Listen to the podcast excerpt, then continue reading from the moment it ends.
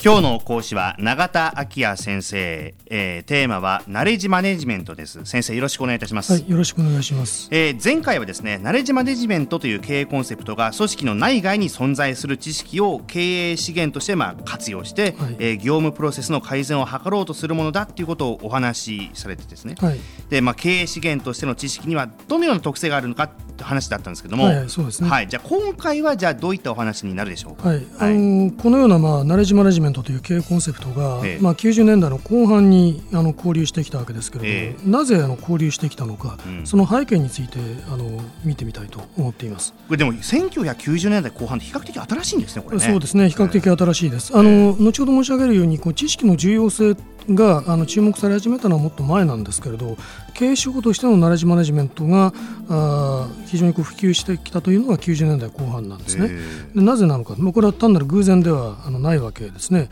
うん、えー、まあ、90年代後半に欧米でまず着目されてその後直ちにまあ日本の企業の間にもあの広くこれは普及していきましたけれども例えば一つのデータがあります、はい、これは文部科学省の科学技術政策研究所が、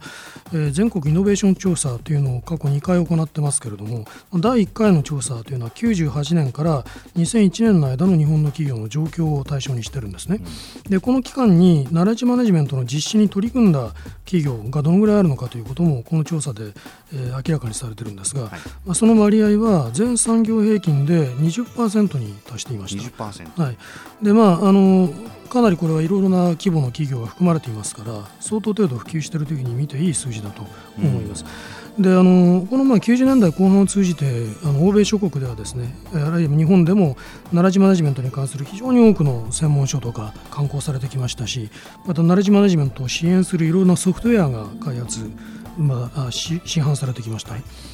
まあ、あの経営手法としてのナレッジマネジメントというのは、まあ、いわばこう品質管理に類する標準的な取り組みとしてですね、ある程度あの企業の内部に定着したんではないかと思われます。ではこのようなそのナレッジマネジメントの台頭はこれなぜこの90年代の後半に始まったんでしょう、はい、そうですね、ええ、例えば、まあ、ピーター・ドラッカー、はい、まあ、よく知られたあの、えー、経営学者ですけれどもこの人はあの1969年に出版された「断絶の時代」という、まあ、本の中で重要なことは知識が今や先進的かつ発展した経済における中心的な生産要素になったということであると、うん、そういうことを述べています。でそれ以前から多くの経済学者が経済成長の要因としての知識の重要性については言及しているんですね、はい、ただその後、まあ、実際に先進諸国の企業にえでその推進されたことはですね知識の活用とか創出というよりはむしろその情報化増大させる取り組みだったというふうに言っていいだろうと思います。はい、であの70年代にはですねその業務プロセスにいろいろな形でコンピューターを導入するということが進んでまいりましたし、まあ、情報化社会という、まあ、あのコンセプトが、まあ、いわばこの明るいその未来のビジョンを語るものとして提示されていたわけですね。はい、でその後もですねあの情報技術というのは目覚ましい進歩を遂げてきましたしこの IT と、まあ、インターネットの普及とが相まってこの膨大な情報のフローというものがあの企業にもたらされた。はいでこの間、この間にですねその情報化の波というのは生産性を飛躍的にあの向上させるということが期待されていたわけですけれども、実際にはですねあの皮肉なことにその逆の現象が、まあ、しばしば起こったわけですね。その逆の現象とはどういうことですか、えー、それはですねあの、まあ、前回お話したようにその情報というのは知識とは何が異なるのか、うん、それはその活用する主体の存在を前提とせずに情報というのは生成するわけですね。はい、でこのために、まあ、高度にその IT がえー、発展しまたネットワークが導入されると情報のフローというのは非常に膨大になってくるわけです、うん、逆にその中から本当に意味のある情報知識として活用できる情報を探索するということがかえって困難になると。そういう現象を、まあ、あの情報化のパラドックスというふうにあの呼ぶ場合がありました、はい、でこういう問題を、まあ、克服するためには単に情報の量にあの注目するんではなくて意味のある情報に着目してそれをまあ知識として活用していく知識として蓄積していくということが重要だとこの点がまあ改めて認識されるようになったということですね。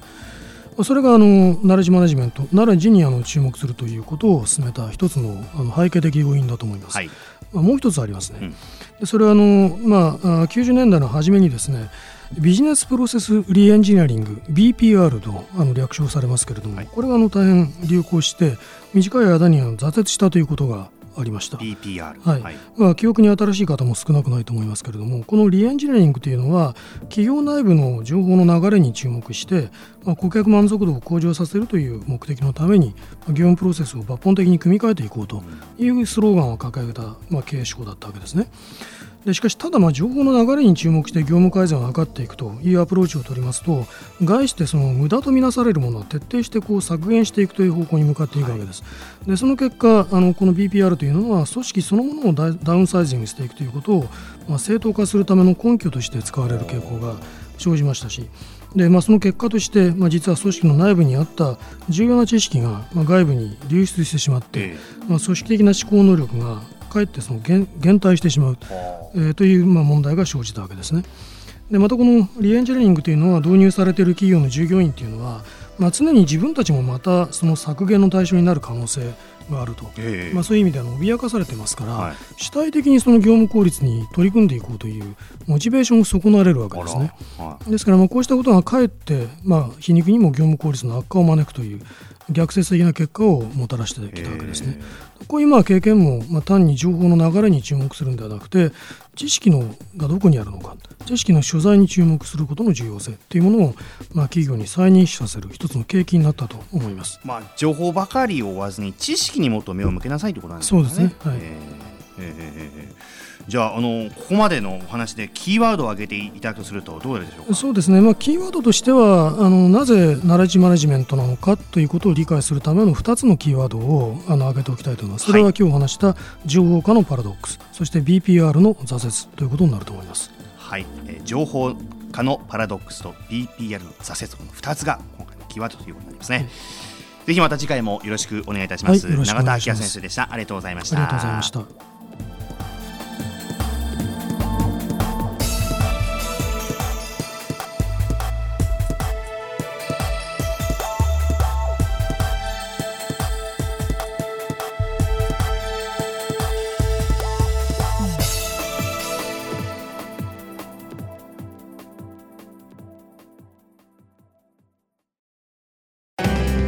スマートフォンを持ってる皆さん